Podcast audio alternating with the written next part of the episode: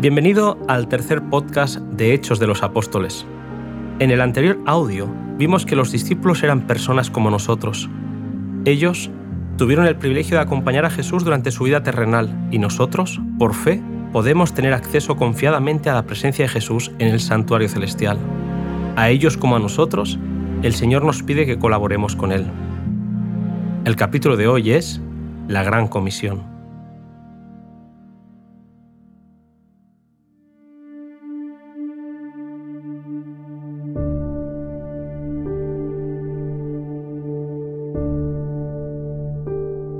Después de la muerte de Cristo, los discípulos estuvieron a punto de ser vencidos por el desaliento. Su Señor había sido rechazado, condenado y crucificado. El sol de la esperanza de los discípulos se había puesto, y la noche había descendido sobre sus corazones. A menudo repetían las palabras, nosotros esperábamos que Él era el que había de redimir a Israel. Jesús había intentado varias veces quitar el velo del futuro ante sus discípulos, pero ellos no se habían interesado en pensar en las cosas que Él decía. Esta falta de comprensión los dejó enteramente desesperados en ocasión de su muerte. Quedaron amargamente chasqueados. Su fe no traspasaba las sombras que Satanás había arrojado a través del horizonte de ellos. Todo les parecía vago y misterioso. Si hubieran creído las palabras del Salvador, cuánta tristeza hubieran podido evitarse. Solitarios, con el corazón quebrantado y aplastados por el desaliento, la pena y la desesperación, los discípulos se reunieron en el aposento alto y cerraron y atrancaron las puertas, temiendo que pudiera sobrevenirles la misma suerte de su amado Maestro. Fue allí donde el Salvador, después de su resurrección, se les apareció. Fueron cuarenta días maravillosos en los que Jesús pudo explicar todo aquello que hasta entonces no habían entendido. Vieron el cumplimiento de las profecías en la vida de su amado Maestro, y al comprender todo esto, obtuvieron una nueva experiencia. Mientras oían a su amado Señor explicando las escrituras a la luz de todo lo que había pasado, su fe en Él se estableció plenamente. Comenzaron a ver que habían de proclamar al mundo las verdades que se les habían encomendado. Debían proclamar el Evangelio de paz y salvación mediante el arrepentimiento y el poder del Salvador. Era la gran comisión. Tenían el encargo de compartir con el mundo los tesoros de la vida eterna predicarían el mensaje de perdón de pecados y misericordia divina para que todos los que creyeran en Jesús fueran la Iglesia. Los discípulos habían de trabajar fervorosamente por las almas, dando a todos la invitación de misericordia. No debían esperar que la gente viniera a ellos, sino que debían ir ellos a la gente con su mensaje. La obra comenzaría en Jerusalén. Allí había muchos que creían secretamente que Jesús de Nazaret era el Mesías, y muchos que habían sido engañados por los sacerdotes y gobernantes. Donde Jesús había sembrado la preciosa semilla, los discípulos recogerían los preciosos frutos con las buenas nuevas de la salvación. Predicarían que el nombre de Cristo es la fuente de poder para salvar a los pecadores. Su fe habría de concentrarse en aquel que es la fuente de la misericordia y el poder. El nombre que es sobre todo nombre, Jesucristo, había de ser su consigna, su divisa distintiva, su vínculo de unión, la autoridad para su curso de acción y la fuente de su éxito. Nada que no llevara su nombre y su inscripción había de ser reconocido en su reino. Cristo no dijo a sus discípulos que su trabajo sería fácil. Tendrían que luchar contra principados, contra potestades, contra señores del mundo gobernantes de estas tinieblas, contra malicias espirituales en los aires pero no lucharían solos. Les aseguró que Él estaría con ellos y les ordenó que fuesen valientes y fuertes, porque uno más poderoso que los ángeles estaría en sus filas, el general de los ejércitos del cielo. Por fe, tendrían que avanzar bajo el escudo de la omnipotencia. Unidos a Él y obedientes a su palabra, no podrían fracasar. Jesús les prometió y nos promete hoy, trabajad con fe y confianza, porque yo no os olvidaré nunca.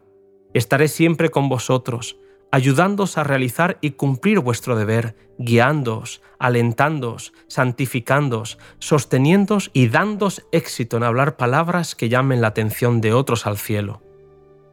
El sacrificio de Cristo en favor del hombre fue pleno y completo. La condición de la expiación se había cumplido. Jesús había arrebatado el reino a Satanás y revestido de autoridad ilimitada, dio a sus discípulos su comisión. Por tanto, id y enseñad a todos los gentiles, bautizándolos en el nombre del Padre y del Hijo y del Espíritu Santo, enseñándoles que guarden todas las cosas que os he mandado. Y he aquí, yo estoy con vosotros todos los días hasta el fin del mundo aunque la presencia visible de Cristo estaba por serles quitada a sus discípulos, iban a recibir la plenitud del don del Espíritu Santo, el cual los sellaría para su obra.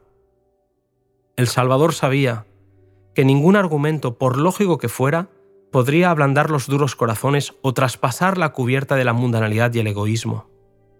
Sabía que los discípulos habrían de recibir la dotación celestial, que el Evangelio sería eficaz solo en la medida en que fuera proclamado por corazones encendidos y labios hechos elocuentes por el conocimiento vivo de aquel que es el camino, la verdad y la vida. Dirigida por un jefe vigilante y resuelto, la corriente del mal que tendrían que enfrentar los seguidores de Jesús sería poderosa y profunda, pero por el Espíritu podrían presentar batalla contra el mal. Cuando llegó el momento en que debía ascender a su Padre, Cristo condujo a los discípulos hasta Betania. Allí se detuvo, y ellos se reunieron en derredor de él. Con las manos extendidas en ademán de bendecir, como asegurándole su cuidado protector, ascendió lentamente de entre ellos. Mientras que Jesús era recibido en las gozosas filas de los ángeles celestiales, los discípulos seguían mirando al cielo. Pronto, dos varones se pusieron junto a ellos en vestidos blancos, los cuales les dijeron, Varones Galileos, ¿qué estáis mirando al cielo? Este mismo Jesús, que ha sido tomado desde vosotros arriba en el cielo, así vendrá como le habéis visto ir al cielo. La promesa de la segunda venida de Cristo habría de mantenerse siempre fresca en las mentes de los discípulos. El mismo Jesús, a quien ellos habían visto ascender al cielo, vendría otra vez, para llevar consigo a aquellos que aquí estuvieran entregados a su servicio. La misma voz que les había dicho, He aquí yo estoy con vosotros todos los días hasta el fin del mundo, les daría la bienvenida a su presencia en el reino celestial. Así como en el servicio típico del sumo sacerdote ponía a un lado sus ropas pontificias y oficiaba con el blanco vestido de lino del sacerdote común, así Cristo puso a un lado sus ropas reales, fue vestido de humanidad, ofreció sacrificio siendo él mismo el sacerdote y la víctima. Como el sumo sacerdote, después de realizar su servicio en el lugar santísimo, salía vestido con sus ropas pontificias a la congregación que esperaba, así Cristo vendrá la segunda vez, cubierto de vestidos tan blancos que ningún lavador en la tierra los puede hacer tan blancos. Marcos 9, versículo 3. Él vendrá en su propia gloria y en la gloria de su Padre, y toda la hueste angélica lo escoltará en su venida. Así, se cumplirá la promesa de Cristo a sus discípulos, vendré otra vez y os tomaré a mí mismo. A aquellos que le hayan amado y esperado, los coronará con gloria, honor e inmortalidad. Los justos muertos se levantarán de sus tumbas, y los que estén vivos serán arrebatados con ellos al encuentro del Señor en el aire. Oirán la voz de Jesús, más dulce que ninguna música que hayan escuchado alguna vez los oídos mortales, diciéndoles, Vuestra guerra ha terminado. Venid, benditos de mi Padre, heredad el reino preparado para vosotros desde la fundación del mundo.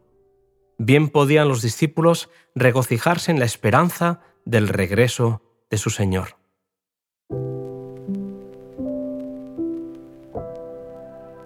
Esta preciosa promesa, querido amigo, sigue siendo el anhelo y la esperanza de los cristianos hoy. Pronto vendrá el Señor, y los que participan hoy de la misión pronto podrán oír de los labios de Jesús la bienvenida al reino celestial. En esa esperanza me despido hasta el siguiente capítulo cuyo título es Pentecostés.